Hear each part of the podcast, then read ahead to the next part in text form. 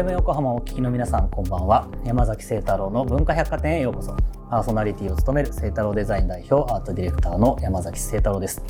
えー、今週もですね、えー、スクエアエニックスさんにお邪魔をしております。えー、今週のゲストも先週に引き続きニアレプリカントバージョン1.2にプロデューサーの斉藤洋介さんとゲームクリエイターの横尾太郎さんお二人をお招きしております、えー、前回はですねニーアシリーズについていろいろお話を聞きましたけれども今回はお二人のキャリアや活動についてお聞きしていきたいなというふうに思います、えー、そんな文化百貨店ではメッセージもお待ちしています。Twitter、Facebook、Instagram、 note の公式アカウントをフォローしてコメントやメッセージを送ってください。それでは山崎晴太郎の文化百貨店今夜も開店です。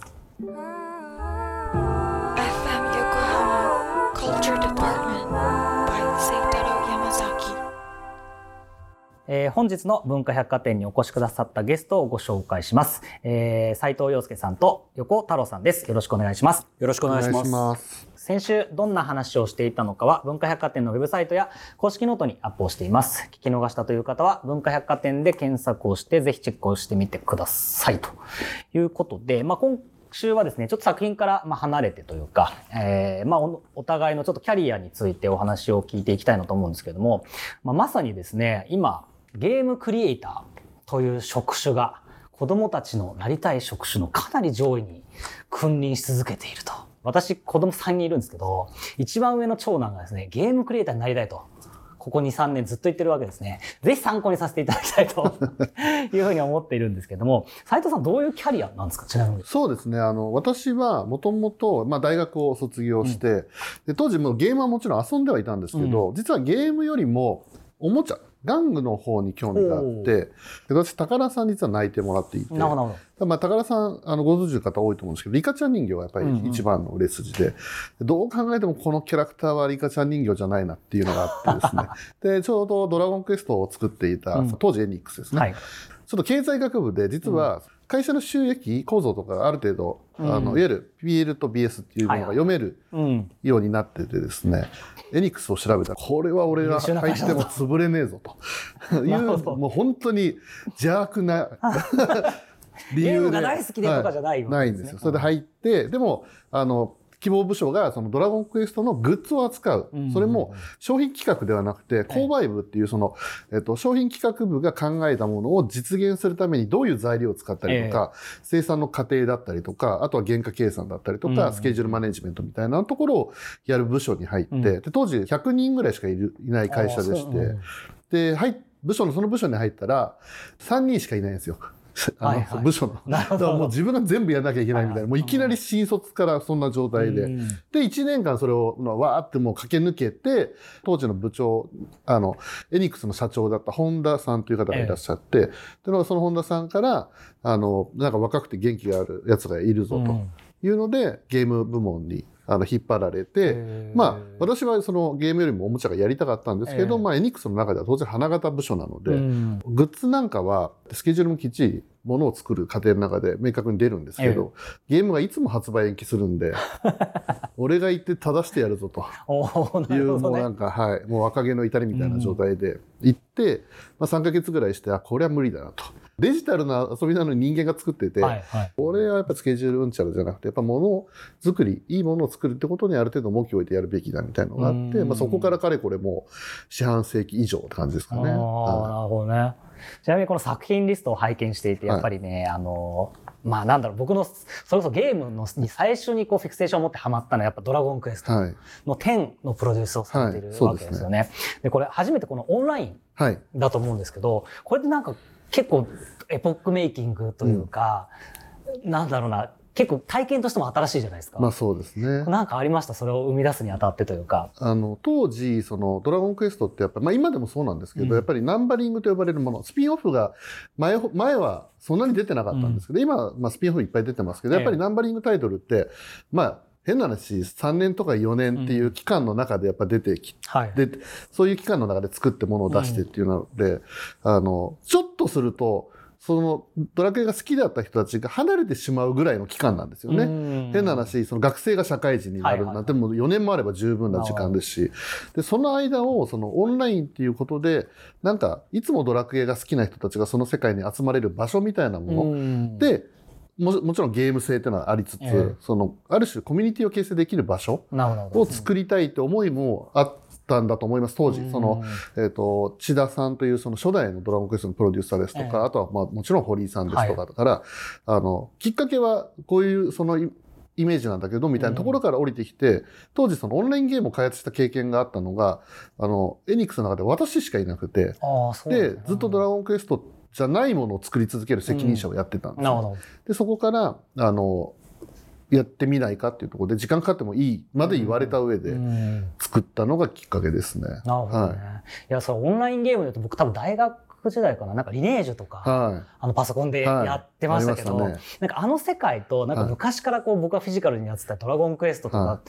あの世界がこう結合するっていうのが、はい、なかなか自分の中で整理つきにくい時ありましたもんね。あのめちゃめちゃ大変でしたね、それ。メニューの問題、やっぱドラゴンクエストってあのメニューがあったりとか、はいはい、まあそれもまあ変わって私は全然いいと思うんですけど、えー、ただ、全然違うものを、要はオンラインゲームであるがゆえに、さらに全く違うものが入ってきてしまうと、両方違くて本当にドラゴンクエストなのかみたいな議論にもなるでしょうから、そこら辺のバランスも難しかったですし、そもそもやっぱオンラインはやっぱり敷居が高いなって方も多かった中で、あの、やっぱりいろいろ大変でしたね。今思い返すと。いや、そうですよね。今はね、当たり前につながってますそうなんです今、ドラゴンクエスト10オンラインなんてつけなくても、大体の遊び、オンラインになってるんで。いや確かにねなかなかこうなんか思うものがあるなという感じなんですけども、うん、えー、続いては横尾さんにお話を伺いたいと思いますが、はい、あのもともと CG とか 3D のデザインをされていたということなんですよね。でそのデザイナーからディレクターに変わっていったということなんですけれどもその辺は何かこう思考があったんですか？あの、まあ、昔から僕ゲームを作りたいなと思っていて、うん、3D や CG のあのデザイナーをやっていたのも、うん、ゲーム開発の中でやらせていただいてたんですね。だからあの、今で言う CG 専業の方ではなくて、あのゲーム開発の中に入って、その普通の方と違う立場で作ってたんですけれども、当時はあの 3D っていうものがまだ黎明期で、僕今50で、当時っていうと大体30年ぐらい前になるんですけれども、うん、あの 3D ツール自体があまりなかったどういうあれですか？3, あのバーチャファイターとかのカクカクしたそうです。ねバーチャファイターリッジレーサーとかそのあたりの、うん、まあ本当にあの、ゲームで 3D っていうものがゲームセンターで出てきた頃に僕、業界に入りまして、で、その1年か2年後にプレイステーション最初のやつが出て、はい、当時はその、いわゆる 3D 映像の最先端がそこにあったんですよね。で、あの、表現としてテクノロジーが僕はすごい好きだったので、ゲーム業界に入って面白いテクノロジーいっぱい触りたいと思ったのが最初の理由でしたから、あの、まずはデザイナーとして入ったと。で、そのまあ、いろいろ紆余曲折あってディレクターになったんですけれども、ええ、これはあの、なぜディレクターになったかっていうと、うん、あの、当時一緒にやってたディレクターの人が、あの、他のプロジェクト忙しすぎてやれなくなって、代わりにやったっていう、あの、だから、そこはなんかあの、僕の思いとかあんまり関係なく、そうなりましたっていう、よくある。でもい。っぱいね、あの、チームの中にいた中で横尾さんをピックアップしたってことは何かあったんじゃない、うん、いや、もうだからすごい僕文句を言う人だったんで、お前そこまで言うんだよやれや、みたいな。なるほどですね。はいでもまあそれをやりたいことにやっぱ近づけてやりたいことがよりできるようになるからプラスなわけですよね横尾さん的に。あのやりたいなりたいと思ってディレクターになったんじゃなくて、うん、あらゆることに文句を言ってるうちにお前がやれやになって あのディレクターってポジションにはまったっていうのが正解だなと思います。ディレクターになるとなんかやっぱ仕事のその領域も全然違うというか。あの変わってくるじゃないですかそれこそスクリプト書いたりとかいろいろやらなきゃいけないと思うんですけどなんかその辺の抵抗感みたいなのは特になかった？ですか？シナリオって実はあのディレクターになってから初めて書いたんですけれど書き方とか全然知らないまま本屋に行ってシナリオの書き方って本を買って、でそれを3ページぐらい読んで難しくてやめて もういいや書けるだろうと思って書いたのが最初です。へえそそれって最初どうでした？その書き始めてというか。あの正直言うとすごい舐めてたんですけれど、うん、あの実際に書いてあのあ、書けたじゃんと思ってゲームを組んでみたら、話がわけわかんなくて、こんなにわけわかんなくなるんだと思って、説明をいろいろ入れなきゃいけなかったんですよね。で、ゲームならではのその表現のしないといけないこととか、うん、もう本当に細かいことがいろいろあったそれを埋めて回る。あの、うん、そういう意味では、ディレクション、今でもそうなんですけれど、ええ、最初に思い描いたものをちゃんとお客様に伝えるときに、うん、あの、うまく伝わらないので、そこを説明して回るのを2年とかかけてずっとやってる感じですね。なるほどですね。結構そのシナリオも、なんだろう、こう、世界観がすごいこう、横尾さん感があるというか、なんていうんですかね、そのまあ、なんだろう、豪的な感じというか、切なさがあるというか、なんかそ、あの世界観っていつから生まれてるんですか？最初思ってたのは、まあ、ニーヤっていう作らせていただいたゲームは、えー、あの、その前にドラゴンドラグーンっていうゲームを作ったんですけど、はい、両方ともあの、キャラクターが出てきて、剣で敵を叩いて倒して、うん、あの、ゴールに向かうっていう、まあ、アクション RPG っていうタイプのジャンルで、えー、まあ、それはスクエアエニックスさんが RPG のなんか総本山みたいな形で、それでやれよっていう命令が来たからそれでやってるんですけど、いや、なんで目の前の敵を倒してるんだろうなとかっていうのを、あの、シナリオ的に考えると、なんかちょっと、あの、普通じゃない話になっていくっていうか、まあ、非日常だと思うんですよね。あの、目の前に現れたものを叩いて倒すっていうこと自体が。で、そのメンタルとかその理由とかを考えていくと、どうしてもちょっと薄暗い方向に偏っていくなっていうのは自分でも感じてます、ね、なるほどね、はい、そうか。そんな簡単に人は人を叩かないだろうと。そうですね。でもゲームで、あの、目の前に現れてるものを叩くと気持ちがいいんですよね。そこの、そのあたりもなんか人間の業があるというか、その、なんか競争して他人に勝つと気持ちがいいとか、なんかその、間違ってるように聞こえる気持ちの仕組みが、あの人のなんか根幹にあるんじゃないかなっていうところが。まあ、みたいなね、そうですね。そこら辺がゲームのシナリオに現れてる気がしますね。なるほど。はい、そういう、なんだろう、そのインスインスピレーションソースというか、もとも原体験でもいいんですけど、な、何がそういうふうに横尾さんの思考をしてるとと思いますか？そう、なんだろうな。僕はあの、あんまり、その映画とか小説とかゲームとかもやらないし遊ばなくて、あの、まあ、そういうちょっと理由があって、えその若い頃とかすごいたくさん消費してたんですけれども、えはい、ある時にその、はっとその、これ、俺なんか感動しなくなってるなと思って、うん、感動しなくなっちゃったら、あの、嬉しくないじゃないですか。はい、だから、うん、まあ何事もエンタメの刺激ってたまに取るから嬉しいんだなっていうことに当時気づいて、で、まあ、その、たまに撮った時の、わあ、楽しいっていう気持ちを大事にしたいなと思ったので、たくさん撮って学ぶというよりは、その、たまに撮った時の自分の気持ちを観察して、それをフィードバックするみたいなことを繰り返してる気がしますね。なるほどね。はい、ちなみに、斉藤さん、いかがですか？えっ、ー、と。インスピレーションソースというか。私はどっちかっていうと、あの、もうゲームとか遊ぶ、こういうその遊戯とかってもやっぱり人間がその遊び始めてからも結構な年月が経ってるので、そうそう新しい遊びってないなと思ってはいるんですけど、あの、唯一新しい遊びが生まれやすいのって、やっぱ新しい技術だと思っていて、うん、そういった意味で言うと、あんまりゲームっていう枠組みの中だけではなくて、はい、あの、まあ、例えばポケモン GO とかうちのドラクエウォークが出たのってやっぱ位置情報サービスみたいな新しい技術が生まれて、そこの上にエンターテイメントが載ったりとか、あと、あの VR とか、その XR、AR みたいな、その新しい技術からエンタメが生まれることってやっぱあると思うんですけど、うん、そっちの方に興味があるし、そっちの方から新しいことできそうじゃないっていうインスピレーションを受けることは結構多いかもしれないですね。なるほどね。じゃあテ,、まあ、テクノロジーとかそうですね。技術ですね。ちょっと次 AI みたいな話いや、そうですね。AI とかもいろんなところが注目してどうやって使っていくんだみたいなのもあるでしょうし。なるほどね。でもそういう流行り物のところって、大体その優秀で若い人がわーっと集まるんですよ。うん、はいはい。で、僕はあの、競争が嫌いなので、あの、そういうところの、その、レッドオーシャンっていうんですか、うん、なんかそう、競争が激しいところから、なるべく逃げようと思って、話題になってるテクノロジーからは、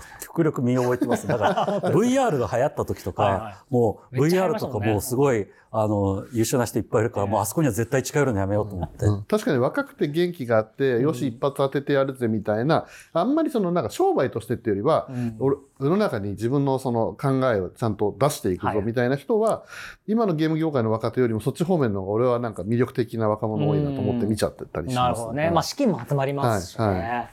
なるほどね。ありがとうございます。えー、それではここで一曲いきたいと思います。横尾さん曲紹介お願いします。はい。じゃあ、ニーヤレプリカントから歌方の言葉。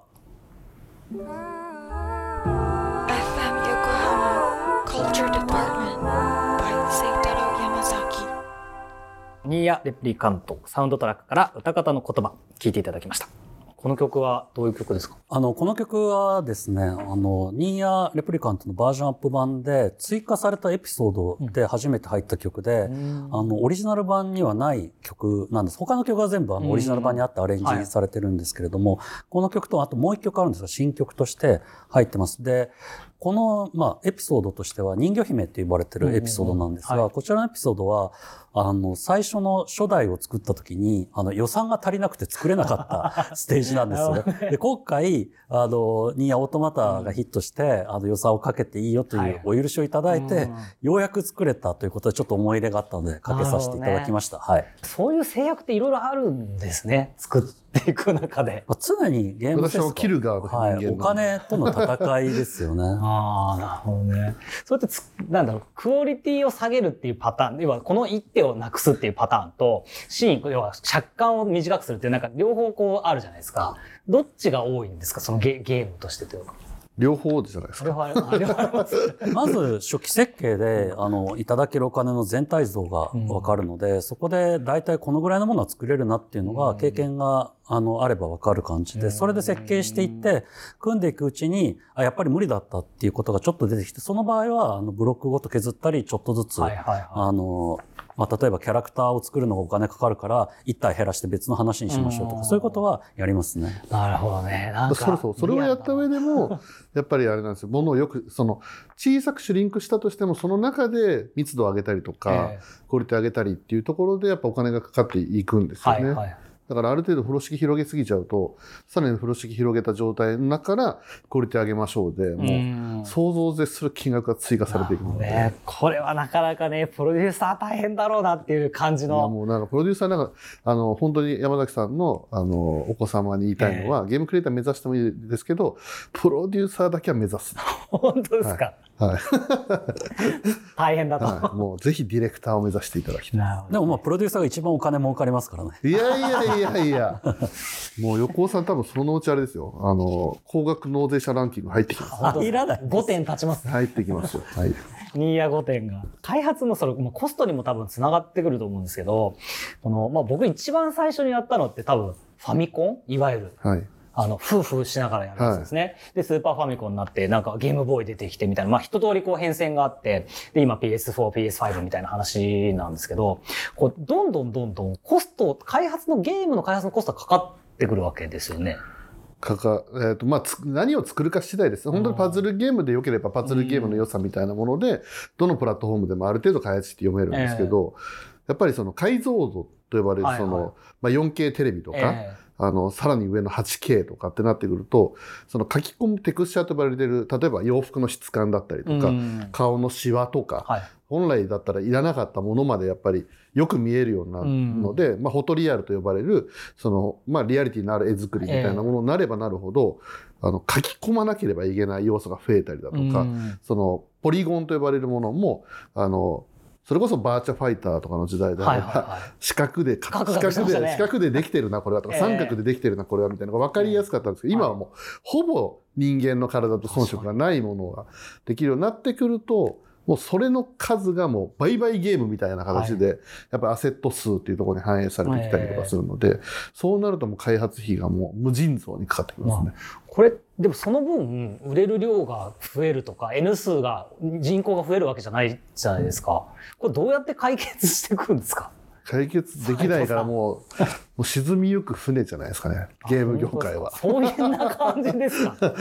どうですか、横尾さん。でもそう、だって横尾さんは別にね、やっぱいいもの作れればいいわけで。あのー、このままいったらやばくないですか？ゲーム業界大丈夫ですか？ファミコン時代は僕はファミコン時代ゲーム作ってなかったんですけれど、えー、当時と比べるとやっぱりビジネスとしてはあのトントンになってきて昔はもっと大儲けが狙える業界だったなっていうふうに思います。でその中で、まあ、業界が成熟してきて、まあ、このぐらいならお金かけていいだろうっていう競争がどんどん起こって、うん、まあ斉藤さんがおっしゃるように、えー、あのハイクオリティでボリューミーになってきたんですけどそれも最近そろそろ頭打ちになってきて、えー、開発でまあなんか大体長くて3年から4年ぐらいでゲームを出そうって、うん、で、人数が増えてはいるんですが、あの、時間的にはもうそのぐらいになってきてますね。えー、はい。なるほど。あともう一つちょっとお伺いしたいのが、いわゆるその携帯がデバイスとしてこう、スマホか。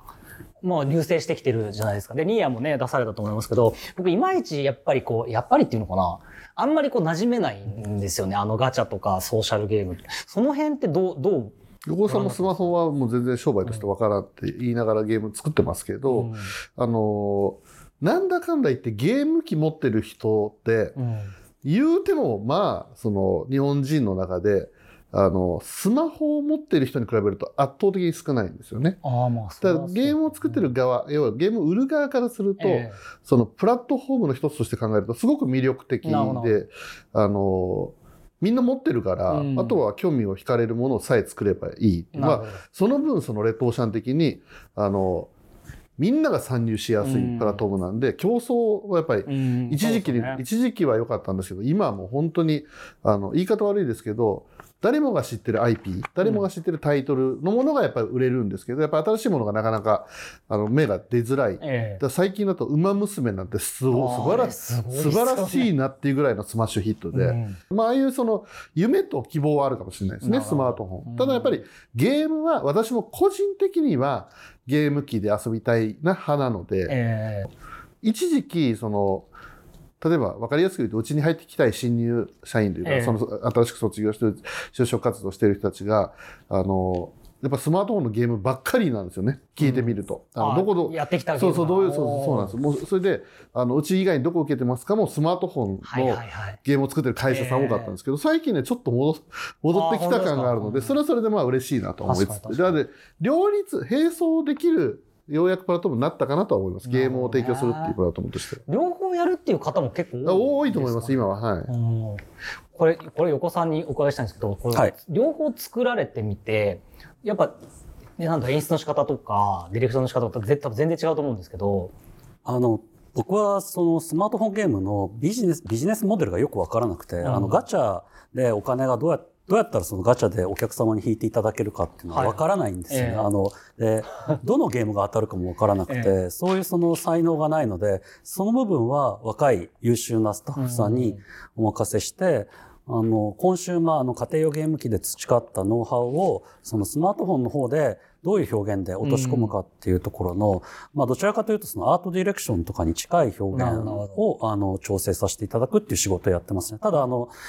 スマートフォンのゲームって、あの、出始めでガチャがわーっと儲かった頃に、あの、家庭用ゲーム機を作ってたクリエイターの人とか、あの、すごい嫌う人が多かったんですけれど、ゲーム性があんまりないとかって。えー、で、僕はちょっと、その、そういう皆さんの声を聞いて、あの、みんなが行かないならじゃあ行こうかなと思って、ここは、あの、みんな来ないならじゃあちょっといろいろやってみたいなっていうのは、あの、昔からありましたね。はい。これ、ニーヤの、その、スマホゲームって、なんか僕もそんなにこう、スマホゲームやってないんですけど、なんかいくつかやる中だと、すごい良心的な印象があんまり課金しなくても。楽しめますよね。心配になりますよね。そう。あれはなんか、成立してんのかなというか。まあ、成立はしてるんですけど、うん、あの、私は、あの、これ番組、他の番組とかで言ってたんですけど、うん、そんな儲かんなくてもいいんじゃないみたいなところからやってたのもある。あね、まあ、会社でそんなこと言うと怒られるんですけど、はい、まあでも、あの、楽しんでいただける、お金払わなくても楽しんでいただける人がある程度いることは結構重要だと思ってるので、うん、なるほど。そこはあんまりあのこだわりは実はなかったりします。うんうんうん、なるほどね。はい、ありがとうございます。えー、あまりにもですね、盛り上がりすぎたというか、楽しすぎるということで、急遽2.5週放送ということにさせていただいてもいいですか？はい。あの、それいいんですね、その。点5って番組構成上どうなるのか全くアップデートっていう話があったんで、はい、ちょっと番組もアップデートしてみようかなということで、ちょっとそんな形に緊急編成をしてみようかなというふうに思っております。なので、えー、最後に改めて、ニアレプリカントバージョン1.2について教えてください。はい。えっ、ー、と、まあ、今日ほとんどニーアレプリカントの話をしてないので、まあ、改めてあの作品紹介という形でしますけれども、もともとは11年前にあの、出たゲームのバージョンアップ版ということで、ニーアオートマタという、まあ、世界で本当550万本売れたタイトルの、あの、次の作品として、うん、その皆さんに、あの、たくさん遊んでいただいたニーアオートマタの良いところを11年前のゲームに、あの、反映させて、で、改めてですね、あの、ニアの世界のスタートに合ったタイトルを皆さんに遊んでいただきたいということで、あの、ジャンルはアクション RPG なんですけれども、あの、本当に誰もが遊べるようなオートバトルとかっていうことも実装しているので、ぜひですね、記載横太郎の世界をですね、ニアレプリカントで体験していただきたいなと思ってます。ありがとうございます。横尾さん、ありますか？半割れで聞かれてますか？ニーアレプリカントはですね、あの、まあ、スクエアエニックスさんっていういろいろ有名なタイトルを出してくださってる会社さんから出ているので、スクエアエニックスファンの方々の中で、ファイナルファンタジーもドラゴンクエストもキングダムハーツも全部遊んで、あの、今暇だよっていう人は、ちょっと遊んでみていただけると嬉しいなというアクション RPG です。よろしくお願いします。ありがとうございます。えー、お二人とのトークは文化百貨店のウェブサイトと公式ノートでレポートをしますので、ぜひチェックをしてみてください。今回のゲストも、ニーヤレプリカントバージョン1.2にプロデューサーの斉藤洋介さんとゲームクリエイターの横尾太郎さんでした。ありがとうございました。ありがとうございました。初めてですね、延長戦というパターン。5年僕もやってますけど こんな形があるとはという感じですけれども、多分ね、なかなかこういう話聞く機会もないのかなと思うので、ぜひ、あの、来週も聞いてみてほしいなと思います。といったところで、文化百貨店は閉店となります。また来週6月20日の深夜0時半にお待ちしています。お相手は山崎聖太郎でした。